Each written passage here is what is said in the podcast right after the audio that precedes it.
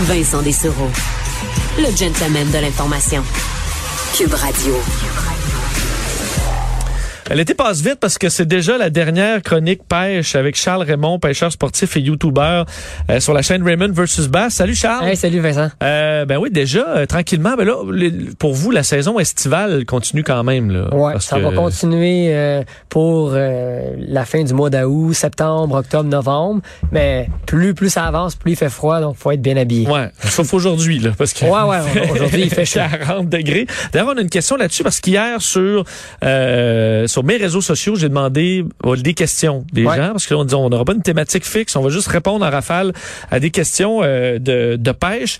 Et euh, je t'élance puis euh, tu répondras aux gens qui nous ont qui nous ont écrit en commençant par Ludovic, il y en a d'ailleurs deux Ludovic qui sont des, des Ludovic différents, j'ai vérifié.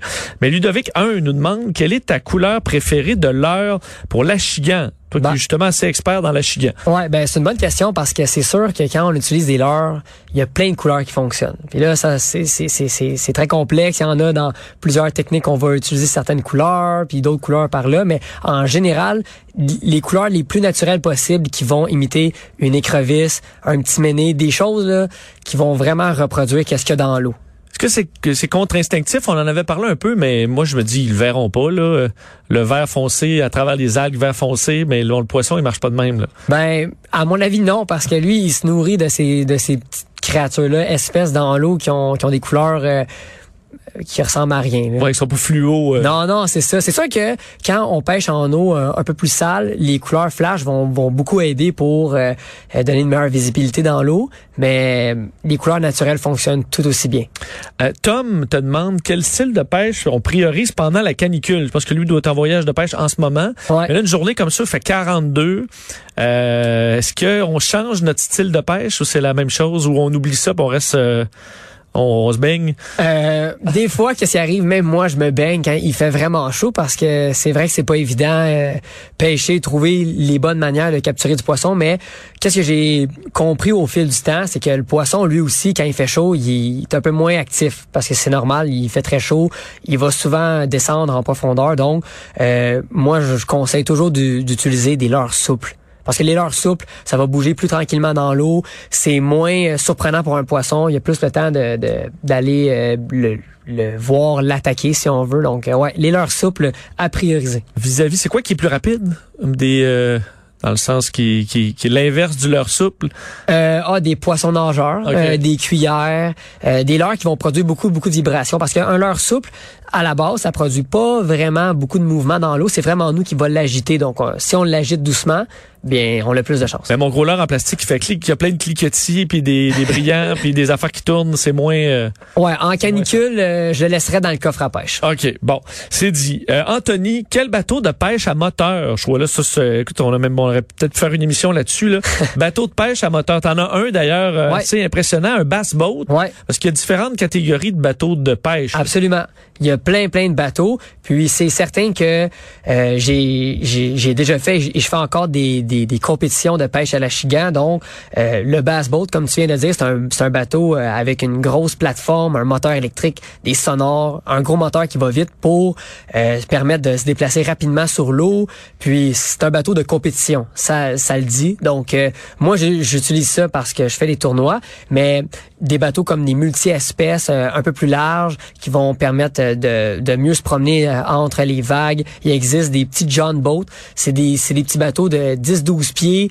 Euh, qu'on, c'est comme une chaloupe un peu, une chaloupe avec un, un, plancher. Alors, euh, ça ressemble un peu au bass boat. Alors ça, ça pourrait être intéressant, mais il y a tellement de styles de bateaux sur le marché en ce moment. Là, c'est vraiment là, euh, on, on, peut prendre notre temps pour regarder ça. Mais le bass boat qui est tellement bas, j'en vois des fois sur dans, sur l'eau là. Ça sert à quoi d'être tellement près de l'eau là? Ouais. Ça facilite, je suppose, de rentrer les poissons ou Ouais, ben, euh, ben, comment la coque est faite, c'est, fait, c'est d'une forme euh, aérodynamique.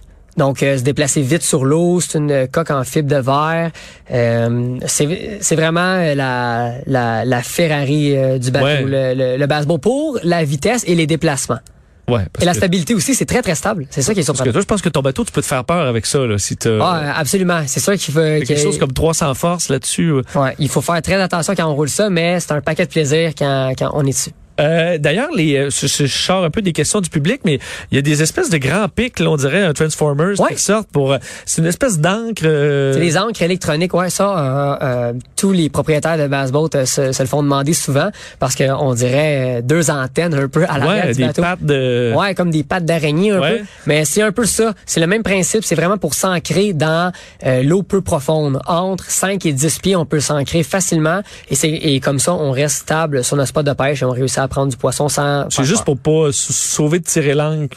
Pour Ouais, la ouais, laver ouais. parce qu'elle est pleine de vases. Un, un, un clic sur une petite manette, les encres sont levées, tout ça. Donc, c'est vraiment, vraiment plaisant. C'est du luxe, on s'entend. Ouais, ouais, ouais, c'est, c'est du luxe. Pas besoin Euh, d'avoir ça, mais ça l'aide en tournoi surtout. Euh, Laure demande quelle est la meilleure espèce pour la pêche d'automne, alors qu'on va y arriver. Y a-tu un changement d'espèce à ce moment-là pour qu'il y ait des poissons qui sont plus euh, accessibles en automne? Euh, ouais, définitivement, la chigan, petite bouche et le doré, c'est vraiment deux espèces qui est un peu plus simples. C'est des poissons qui vont euh, qui vont réagir mieux euh, sur les leurres d'automne, sur euh, c'est une période de temps qui vont se nourrir beaucoup avant l'hiver.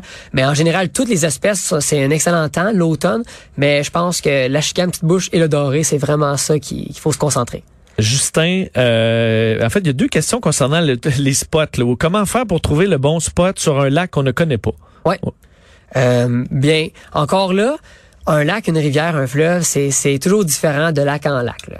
Mais mettons pour euh, se donner des, des repères, moi j'essaie toujours de trouver euh, les, les plateaux rocheux parce qu'on le sait, les plateaux rocheux c'est un endroit idéal pour les poissons. Euh, les endroits où il va avoir des, her- des herbiers, de l'algue, ça aussi, si on utilise les bons leurres, il peut avoir du poisson comme du brochet, de la chigan à grande bouche.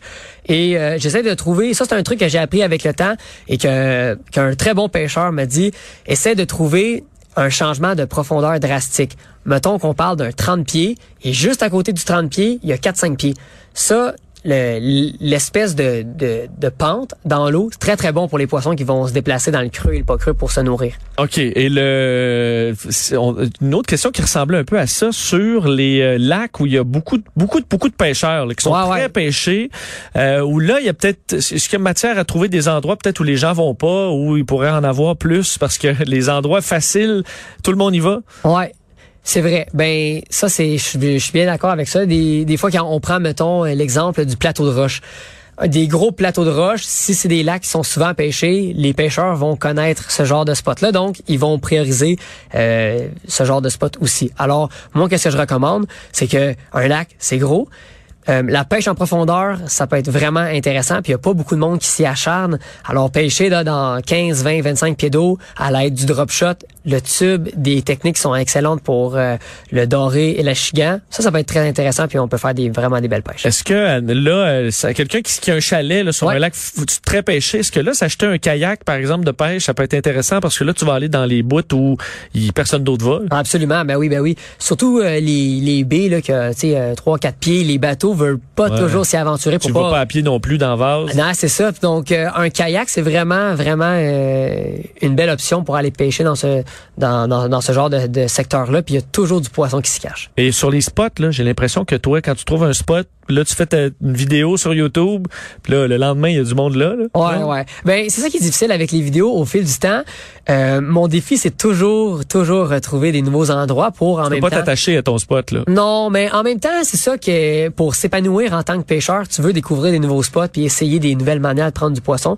Alors, c'est ça mon défi que je me mets euh, tout le temps, puis euh, c'est ça. Bon, euh, euh, question de Ludovic. L'autre Ludovic, est-ce que Charles a déjà attrapé un masquinongé? Euh, oui, j'ai déjà attrapé, euh, j'en ai même déjà attrapé deux, je crois. Mais c'est pas une pêche que j'ai pris le temps de, de, de découvrir, étudier encore. C'est, c'est dans mes objectifs, ça s'en vient éventuellement, mais c'est Ça sûr peut que... devenir assez gros aussi. Ah là, oui, euh, le masquinongé, c'est probablement un des plus gros poissons qu'on peut retrouver au Québec avec l'esturgeon. Mais oui, c'est, une pêche intéressante, très très intéressante. Euh, Benoît demande la pêche à la traîne et moi je me reconnais beaucoup dans Benoît parce que j'ai jamais rien pogné à la pêche à la traîne. C'est ce qu'on fait quand on est tanné puis là bon on pêche à la traîne puis là, on pogne jamais rien puis on essaie autre chose.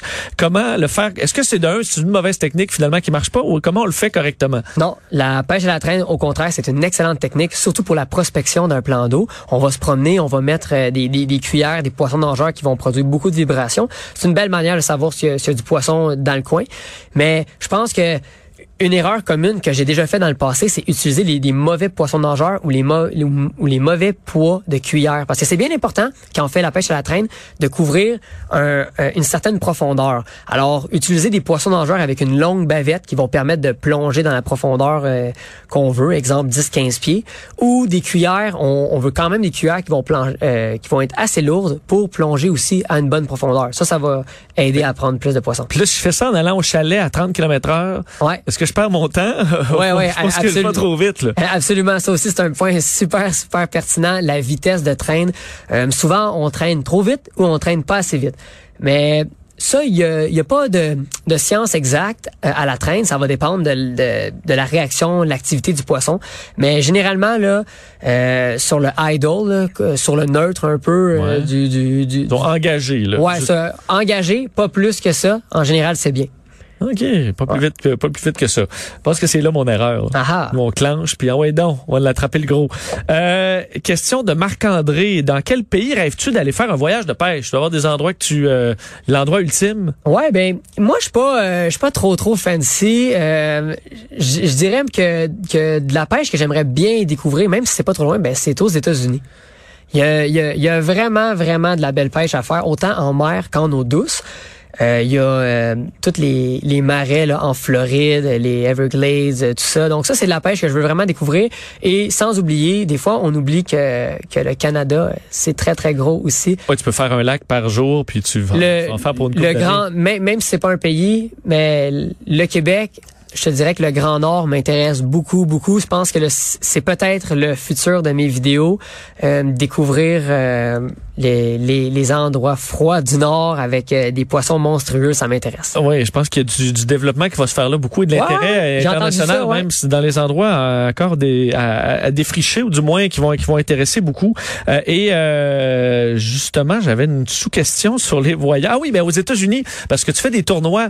Ben, aux États-Unis, euh, eux autres, c'est les, écoute, les, les gars sont commandités euh, de la tête aux pieds, Ouais. les bateaux, puis ah ouais donc, il y a une culture de ça aussi, là, de, la, Ouais. de la pêche de compétition. c'est c'est comme le NASCAR ou comme d'autres sports très très populaires aux États-Unis. C'est euh, la pêche à la chigan en tournoi, c'est une grosse affaire, très très grosse affaire. Et euh, je quand t'achètes des leurres, là, Ouais. là, je vois, c'est ah, Jack Monroe qui est là. là, tu le vois, lui, ça, c'est son leurre. Euh, c'est- Aimerais-tu ça, avoir ton leurre à un moment donné? euh? Euh, absolument, euh, absolument. C'est c'est dans mes projets futurs euh, de, de travailler sur du développement. Puis euh, Et là, tu prendrais quel leurre? Oh. Pour avoir le leurre Raymond versus Bass? Ça, ça reste un secret. Ah, non. non, mais dans les leurres souples, dans, de- je te dirais que dans les leurres souples, euh, j'ai c'est vraiment des leurres que j'aime utiliser. Puis je pense que c'est le futur de, de beaucoup de sortes de pêche. Et euh, ben, merci infiniment d'avoir été là, Charles. Ça a été vraiment, on a reçu beaucoup de messages. Les gens ont, ont adoré euh, tes, tes réponses à leurs questions. Et euh, qu'est-ce que tu fais là, des prochaines jusqu'à la fin de la saison? As-tu des gros plans euh, point que oui, tu vas ben, pêcher? Ouais, ouais, ben euh, ça c'est sûr que je vais aller pêcher, ça c'est ça c'est clair. Euh, je vais peut-être retourner en pourvoirie d'ici euh, la fin de l'été pour euh, essayer encore euh, de prendre du doré, peut-être même la truite. Donc je vais aller peut-être faire ça, mais beaucoup de projets très intéressants qui s'en viennent sur la chaîne et d'autres médias un peu partout. Ben, on te souhaite bonne chance. Et euh, j'entendais euh, tantôt Myriam Cyr des Bois qui, s'est, qui a pêché un ton de 600 livres. Incroyable. Puis elle disait, euh, la prochaine fois, j'espère en pogner un gros. là. Oh. Elle visait le 1000 livres. Euh, ça, je sais pas si c'est dans tes objectifs aussi. là. Ça, ça peut être intéressant. Un autre à- style, là, on Ouais. Là. tout, tout un autre style. Ouais. Je sais pas si c'était pas un leurre souple, c'était plus un, Non, je pense pas. un autre, un masquinongé. Euh, merci Charles. Merci, Vincent. Euh, J'invite les gens à te suivre sur euh, ta page YouTube Raymond vs Bash. Je sais que tu es actif à nouveau sur TikTok. De retour, oui. Alors, on peut aller te voir sur le- ben, la chaîne du même nom. Merci infiniment. Puis on se retrouve, euh, je l'espère, l'été prochain. Oh oui, Salut. clairement. Et euh, on s'arrête, on vient.